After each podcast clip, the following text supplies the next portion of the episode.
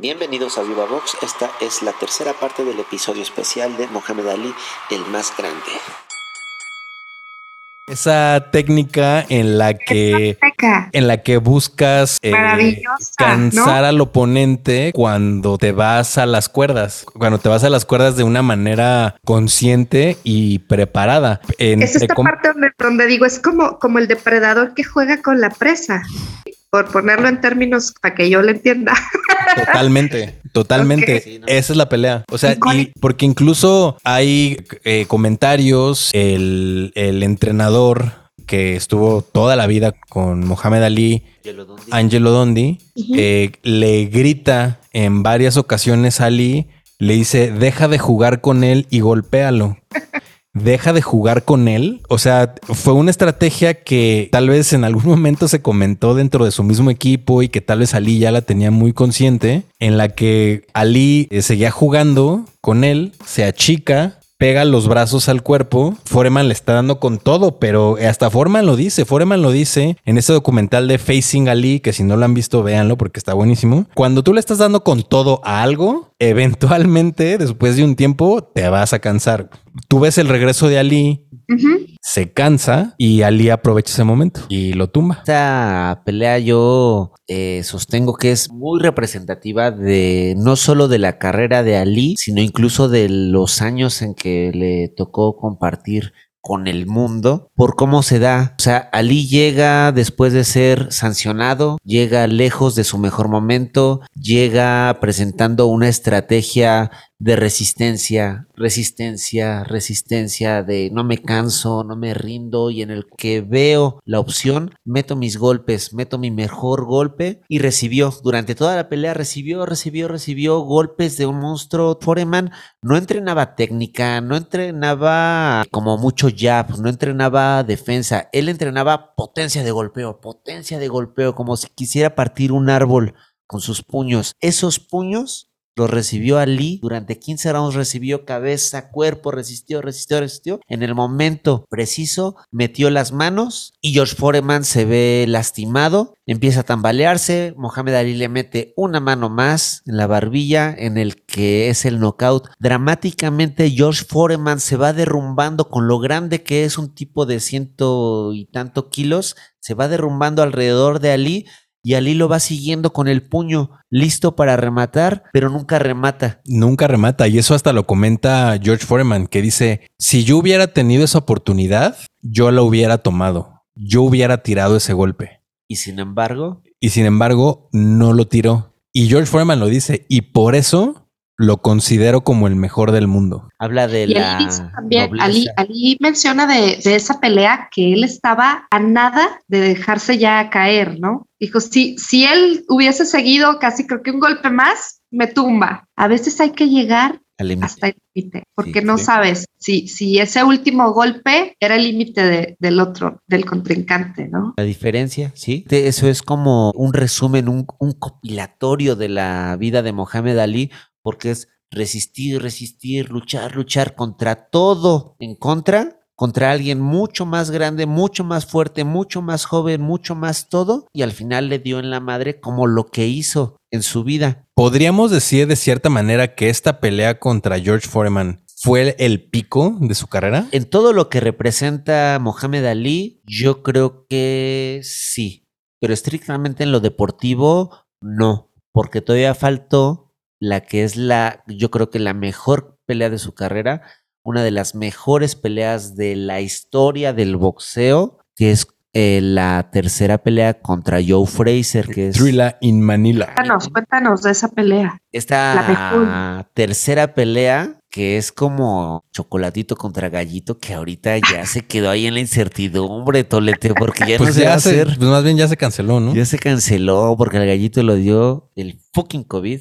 Y ya se cansó y viene Rey Martínez del culto, desafortunadamente, pero pues vamos a ver. Madre. Pero bueno, en su momento eh, tuvo este peso deportivo porque además Joe Fraser es como el rival ideal para Mohamed Ali por el estilo, por las personalidades. Joe Fraser es un tipo muy tímido, muy introvertido, no tenía la cultura ni la inteligencia. Obviamente Mohamed Ali mediáticamente se lo comió pero Joe Fraser a su vez, eh, pues como que recogió la parte de, del público que dice, ay, pues este cuate es bien buena onda, es bien sencillo, es bien tranquilo, y es un perro en el ring, es un maldito desgraciado en el ring, y después de las dos buenísimas peleas que hicieron, viene la tercera, el desempate. Trilla in Manila. Y efectivamente se echan un peleononón y que ahora podemos ahí como destacar lo que a nivel personal habla de quién es Mohamed Ali porque es una pelea durísima, durísima técnicamente, físicamente, una pelea muy pareja.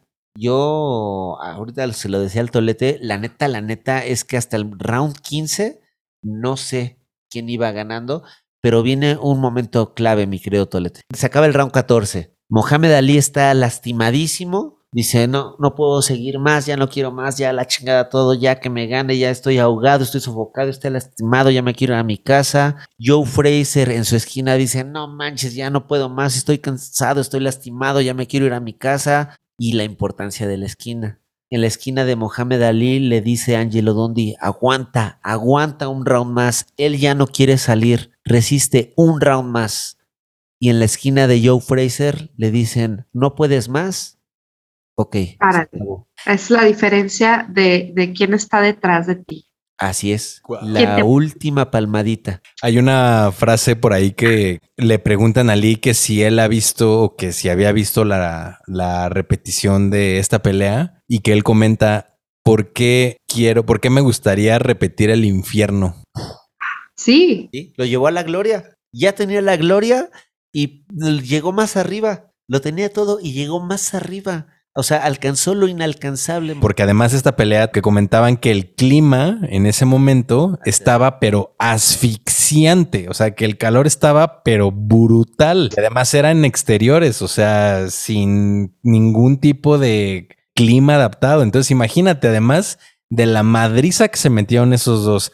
Añádele que estás peleando dentro de un sauna. No mames, no mames.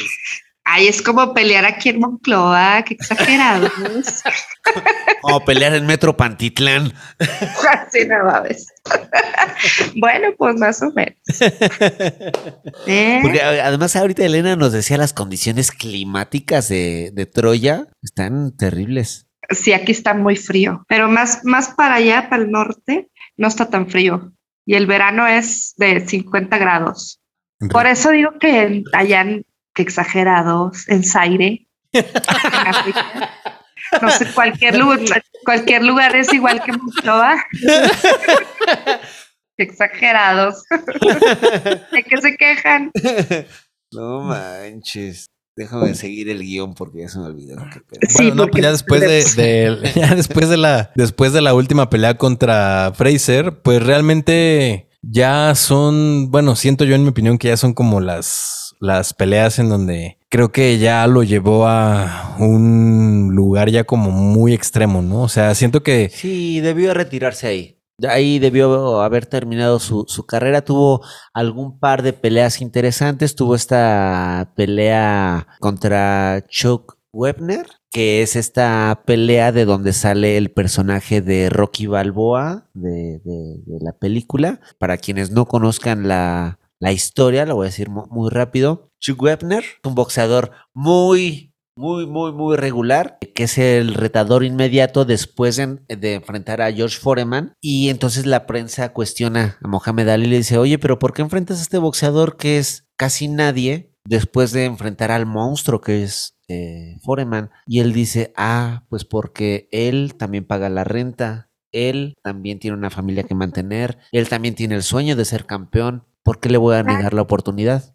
Habla de la nobleza de Mohamed Ali y luego viene el momento de la pelea en donde, bueno, Mohamed Ali controla, el retador da todo lo que puede y en algún momento derriba a Ali. Ahí medio tropezado, medio que le pisó el pie, medio que le metió una mano ahí, este, quién sabe cómo, pero derriba a Ali. Y entonces imagínate en ese momento la arena es un escándalo y estaba presente Silvestre Stallone. Ah. Entonces ve esta pelea y, todo el mundo explota y dice, wow, no manches, van a derribar al campeón, ¿qué va a pasar? En la realidad, Lo único que se logró fue que Mohamed Ali se encabronara y al siguiente round le puso la madriza de su vida y pues obviamente lo noqueó. Claro. eso, eso llevó a la leyenda de Rocky que se que se transformó en cinco películas. La primera es muy buena, no se la pierdan. Bueno, ya como en 17 creo, güey. O sea, sí, ah, sí, porque luego siguió con Chris ahí la... Rocky Resurrection. Así chan, chan, chan, chan, chan, chan, chan. Y no mames. Ya se vuelve peleador de Kung Fu, Rocky, güey. Sí, claro, ya. Vuela por el aire, sí. Dirigido por Michael Bay. Yo sí la veo. Obvio. Pero bueno, hacen esta, esta película en donde además el personaje de Apollo Creed está descaradamente inspirado en Mohamed Ali por la personalidad, por todo. Ahí medio transformado a los intereses hollywoodenses y Rocky, pues, tomado de, de, de, la persona de Chuck Webner. De, de, hecho hay un momento ahí chusco en donde, si no me equivoco, es en una presentación de los premios Oscar, en donde Sylvester Stallone está diciendo ahí no sé qué madre, y de repente aparece Mohamed Ali, obviamente todo súper planeado, y, y lo mira y le dice, tú me robaste el personaje, tú me robaste, ¿no? Y Stallone voltea y le dice, ay, en la madre, y entonces empiezan ahí a juguetear, pues obviamente los, los dos muy conscientes de lo que está sucediendo para el espectáculo. Y bueno, se convierte ahí la leyenda de, de Rocky Balboa, muy inspiradora para las siguientes generaciones pero nació de esta pelea, pelea aparentemente intrascendente, pero pues, y efectivamente, como decía Stolete, viene algún par de peleas más, se enfrenta todavía en buen momento contra Joe Fraser, entonces sí empieza ya el declive, muy lentamente, muy lastimosamente, ya recibe muchos golpes, es lastimado, vienen boxeadores no tan espectaculares, digo, sin quitarle el crédito a eh, Leon Spinks, a Larry Holmes, eh, que son buenos boxeadores, nada que ver con los monstruos con los que le tocó batallar a Mohamed Ali en su mejor momento. Que además lo maltrataron cabrón. Sí, incluso Larry Holmes fue muy criticado por cómo lo golpeó, pero es que no tenía opción. O sea, si lo noqueaba, estaba mal porque, ah, qué poca le pegaste a Mohamed Ali así hasta acabarlo. Pero de lo contrario también, ah, no manches, también porque no le tiró golpes. ajá. Pues nada más lo estuviste ahí tirando yapsitos para humillarlo. Sí, o sea, no. ya estaba parado literalmente en, en, el ring. O sea, estaba parado sí. ahí recibiendo golpes por los 15 rounds. Ya no, ya no, contestaba, ya no hacía nada. Creo yo que, que esta narrativa de, de ser el mejor y de ser como el top del mundo se llevó a un extremo en el, en el que llegó a peleas que ya la verdad ya no tenía por qué o sea, y lo menciono por, por las consecuencias, ¿no?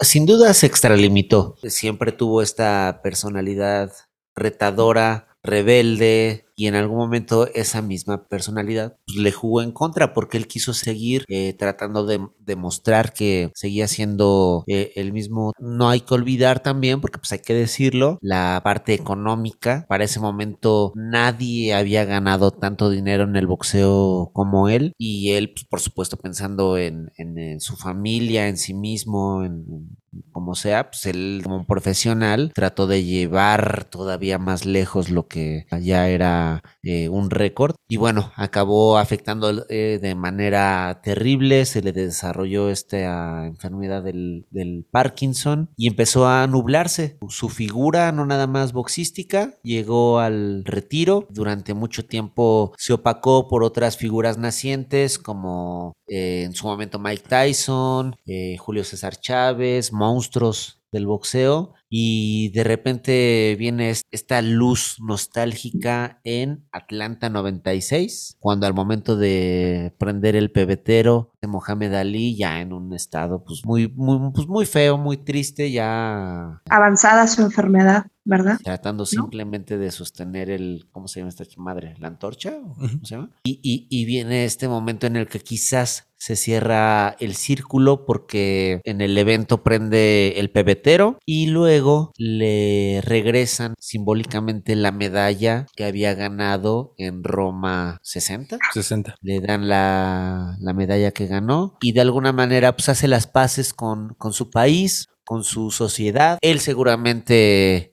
estaba tranquilo para ese momento, aunque quizás siendo como fue, seguramente dijo, esto no es 24 quilates, no me trancen, o algo así dijo, porque él siempre fue un rebelde, siempre estuvo cuestionando, él aún en su peor estado siempre quería bromear. Yo, yo me acuerdo ahí, si me permiten hacer... Permitido. Adelante.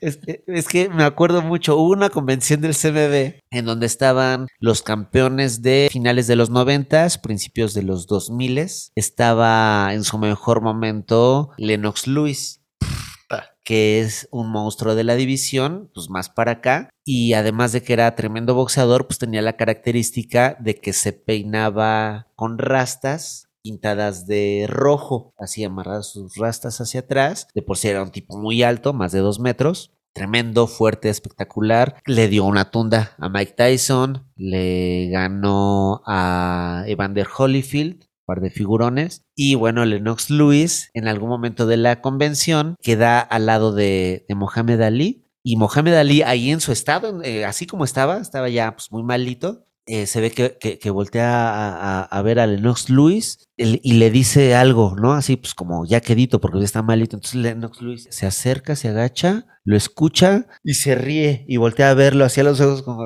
¿qué contigo, no? Y Mohamed Ali no hace nada, nada más se voltea y, y ya él sigue. Después le preguntan a Lennox Lewis, oye, ¿qué pasó? ¿Qué te dijo? El, el gran campeón, la leyenda Mohamed Ali. Y Lennox Lewis dice, me dijo, si no te peinaras como niña, te daría una tunda ahorita mismo.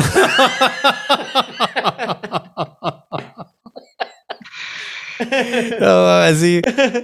Vaya, vaya personaje Mohamed Ali. O sea, aún en su peor estado, nunca perdió su, su personalidad, su esencia. Todo el tiempo Claro. fue un rebelde. Irreverente. Un irreverente. No le importaba las figuras de poder. Él siempre, siempre estuvo ahí, avante, cuestionando. Mira, vamos a levantar este muñequito para que la jefa lo vea. La foto. ¿Qué es? Ah, es Ali. Ajá. Es la foto que le toman cuando tumba a Sonny Sonny Liston Liston. la segunda vez. Bueno, para quienes se lo perdieron, que pues obviamente fueron todos, eh, aquí tenemos el, ¿cómo se llaman estos muñequitos? Eh, Funcos. El Funko de Mohamed Ali, representando el momento en que se madrea a Sonny Liston. Qué chingón. Vaya personaje, mi querida Elena. No, es que él, él es, está muy padre, la verdad es, está muy padre. Yo creo que no, no necesitaba cambiarse el nombre. O Nos decías, estaba marcado Mohamed Ali para hacer historia eh, desde su primer nombre. Y el origen de su primer nombre, sí, sí saben, ¿no? Me imagino, no sé si él lo sabía, yo creo, que es Cassius Marcellus Clay eh, Sexto. Y su papá pues es Cassius Marcellus Clay quinto y el abuelo es Cassius Marcellus Clay y así para arriba. Y el origen de su nombre es el de- desde su viene siendo el tatara, tatarabuelo en honor a un abolicionista del siglo XVIII que se llamaba Wow. Cassius Marcellus Clay. Y no era negro, era blanco. Y era el hijo de un eh, terrateniente en Kentucky que se llamaba Green Clay. Y tenía, por supuesto, esclavos y muchas tierras. Y el hijo vivió esa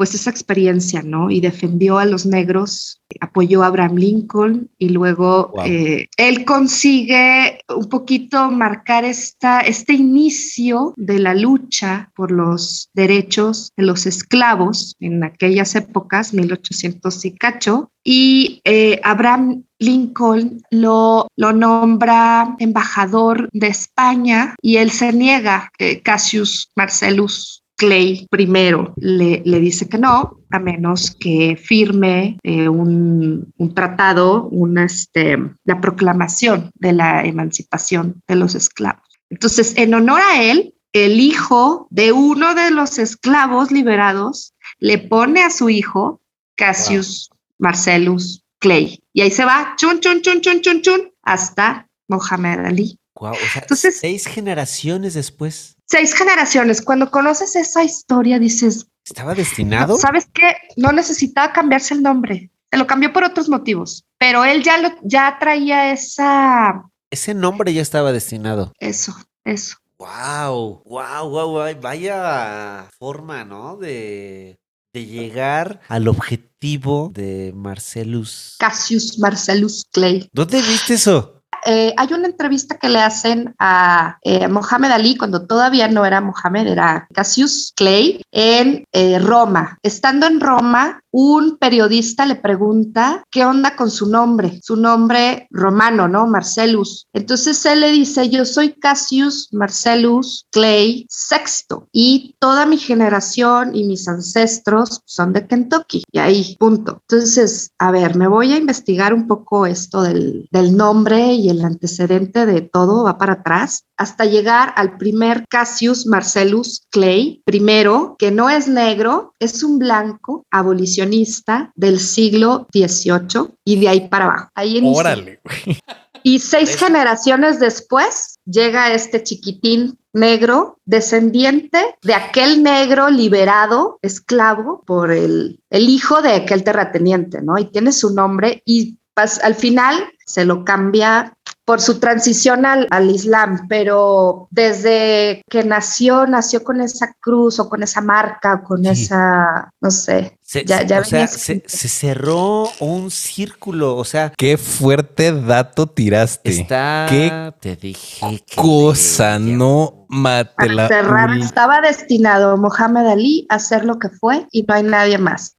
Dinos salud, por favor. Salud. Eso chingado. El último traguito, mira. Ah, Ahí está. Después de toda la botella que me chingue. este, no necesitaba cambiarse el nombre para proclamar lo que proclamaba, ¿sí? Lo cambió por sus ideales y por rechazar, porque el nombre, pues, obviamente, pues era de los nuevos, este, eh, no era originario, ¿sí? O sea, okay. no, no llevaba el nombre real de sus ancestros, que sabrá Dios de dónde venían, del Congo tal vez. Sí. el león de Whitehall, Whitehall, no sé si lo pronunció bien, el defensor de los negros, así le llamaban, le, le llamaban a, al primer, al Cassius Marcellus Clay. El super, no es su sangre, ¿verdad? No es su linaje, pero en honor a él le pusieron al primer, al ancestro más ancestro. O sea, le, le dimos un mes para estudiar a Elena. Si le damos cuatro meses, Oye, ¿qué más tienes? A ver, se, se va la Biblia. Yo, a ver, Elena, ¿él lo habrá sabido? Es lo que no sé. Sí, sí. Porque, porque uno puede decir, bueno, a ver, eres, eres, este, eres negro, raza negra, y tu nombre representa un cabrón que luchó por tus derechos. Entonces, es el orgullo de tu nombre. No habría necesidad de cambiárselo, pienso yo. Pero lo que él rechazaba al cambiarse el nombre era lo que representaba no tanto el nombre, sino la ideología de ser americano y de ser cristiano. Eh, pero wow. ya, no, ya no eran esclavos, que fue lo que logró su, eh, el, el primer Cassius Marcelo. Marcellus Clay del siglo XVIII. XIX, perdón. Imagínate, o sea, que eres una generación diferente a la de tus papás. Totalmente Claro. diferente, en la que tus papás agarraban a personas como si fueran productos, güey. O sea, que, pero literal, o sea, Eran caballos, eran... y, y peor, ¿no? Porque por lo eh, menos por por caballo los lo caballos no te contestan de vuelta. Bueno, a mí no me ha pasado, pero los caballos no, que según no, ¿No según yo. A? Sí. y de repente llega un morro y dice, güey, o sea, ¿Qué injusticia viven? qué No puede ser que chingados. Claro, su papá se revolcó en la tumba, yo creo. La neta, la neta, nunca pensé que esta conversación, este podcast, iba a llegar a esa. Es a que ese planteamiento. Ahí te, ahí te, te, Ahí te te- te refleja lo que significó este cabrón. Y ahí te refleja de por qué debimos haber invitado a la jefa. No, es que la jefa, la jefa nos acaba de romper La así. neta es que yo no La esperaba. madre así. Sí. Yo no esperaba ni de cerca eso. ¿No? Pero. Fue el sí, plot twist así. Sí. Vaya, vaya, vaya momento que nos llevó esta grabación, mi querido Tolete. En lo deportivo, sin duda, un revolucionario del boxeo, de la disciplina. Pocos personajes se pueden contar que hayan cambiado el rumbo, el estilo, que hayan cambiado la cara de este deporte. En lo social, tuvo un peso inigualable que se refleja hasta la fecha. Mucha gente sigue adherida, seguimos adheridos a su a esta rebeldía, a esta capacidad de indignación ante la desigualdad, cualquier tipo de discriminación y en los dos sentidos ha tenido un legado. La influencia que, que, dejó en incontables aspectos de, ya lo comentaba al principio, yo creo que hasta en lo musical, en, en, el tema poético, artístico, es una persona que llegó y rompió esquemas totalmente. O sea, en, en, todo estaba inmiscuido Mohamed Ali. Hace poquito mi mamá me decía, ¿y escuchaste la, la, la canción de Mohamed Ali, esta de de Quédate conmigo. Y yo, ¿cuál mamá? Mohamed Ali nunca cantó. Y sí, Mohamed Ali cantó esta famosa canción de Stand By Me. Gran canción. Y, y ¿sabes qué? No cantaba mal Mohamed Ali. Mm. O sea, bueno, pues también dale chance, pues estaba todo golpeadillo. A ver, pídele lo mismo al travieso Arce. No, mames. No, bueno, hay niveles, hay niveles hacía sus escritos, pues sus hijas, una de ellas en especial, siguió boxeando, Laila Lee. Eh, lo comentábamos hace poquito, Tolete. Una referente del boxeo femenil, pero. Así es durante décadas ha sido considerada la mejor boxeadora de todos los tiempos. Ha sido una dura contendiente. Eh, afortunadamente, gracias a ella, hay ahora más oportunidad para otro tipo de boxeadoras. Ella abrió las puertas porque antes no existía el boxeo para mujeres. Ella se encargó de asegurar de que sí existe y de que hay la capacidad para hacerlo igual de chingón que de lo que ya existía o hasta mejor en muchos sentidos. Ahorita anda por ahí su nieto, eh, Nicolás Nico Ali. Anda ahí haciendo sus pininos, lleva dos o tres peleas. Él ha sido muy orgulloso, eh, sabe la responsabilidad que tiene, sale con el pantaloncillo que usaba su, su abuelo. Y bueno, eh, es una carrera muy diferente. No vamos a, a tratar de cargarle el peso de, de, su abuelo, pero bueno, el nombre de Mohamed Ali ahí sigue en lo deportivo, revolucionó, ha revolucionado, sigue su sello, sigue su huella, pero sin duda en lo social es donde está la, la verdadera magnitud de su paso por este mundo. Elena, comentarios finales al respecto. Mohamed Ali es un gran, es un gran personaje, es un grande, más allá de lo que hizo en el ring, que es bastante, yo creo que hasta el momento insuperable, y eso que no sé de box, pero eh, lo que hizo socialmente y por su comunidad de color es más grande. Eh, amigos, yo quisiera preguntarles, en cada disciplina existe, en cada deporte, en, en, el fútbol, en el golf, en el básquetbol, en el fútbol americano, hay figuras muy representativas, muy importantes. En el fútbol está, por supuesto, Pelé, está Cristiano Ronaldo, por supuesto está la leyenda de Michael Jordan en el básquetbol, está Tiger Woods en el golf muchas figuras muy importantes que uno puede decir es el mejor representante de tal disciplina. En el boxeo, muy probablemente hay grandes representantes. Yo siempre voy a decir que Julio César Chávez, por la técnica, por los rivales, por el estilo, por muchas cosas, yo siempre voy a decir que está a la altura de los mejores del mundo. Yo lo pongo a la altura de tres, de Sugar Ray Robinson, de Mohamed Ali y ahí meto a Julio César Chávez. Pero si me permiten, yo me atrevo a decir que Mohamed Ali, por todo lo que representa, me atrevo a decir que es el mejor deportista de todos los tiempos. Concurro. Estoy de acuerdo. Aparte está en guapo. Así como un plus, era un hombre muy guapo. Sí, claro. Bragado, dicen por acá. Bragao. Un pelado completo. El mejor boxeador, podemos, tenemos la oportunidad de revalorarlo en estos tiempos. El mejor deportista de la historia. Elena, muchísimas gracias. Yo sé que estás muy ahí ocupada. Por favor, dale nuestros saludos a, a París, a Héctor, a la pandilla. Aquiles. París, Héctor y Aquiles. Muchísimas gracias, Elena. Neta, ya, ya te extrañábamos en este podcast. Sí, por favor, acompáñanos nuevamente. Yo encantada, cuando quieran. me pongo a investigar lo que quieran.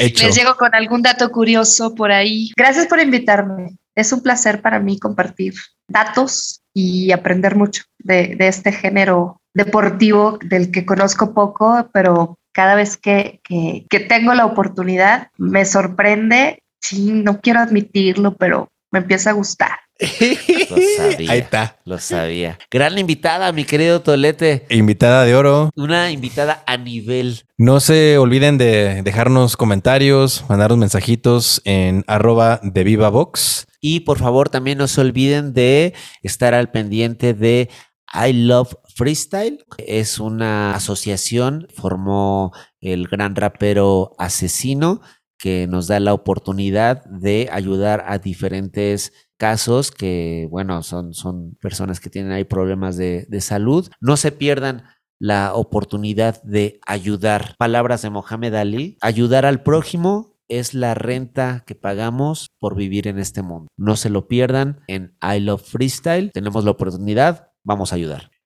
Ha sido un placer tratar este gran tema, querido amigo. Muchísimas gracias, Elena. Gracias, Rui. Elena, muchas gracias. Saludos desde Troya. Y que viva el box. ¡Auch! ¡Au! Lo más chingón que hemos hecho, ¿o qué?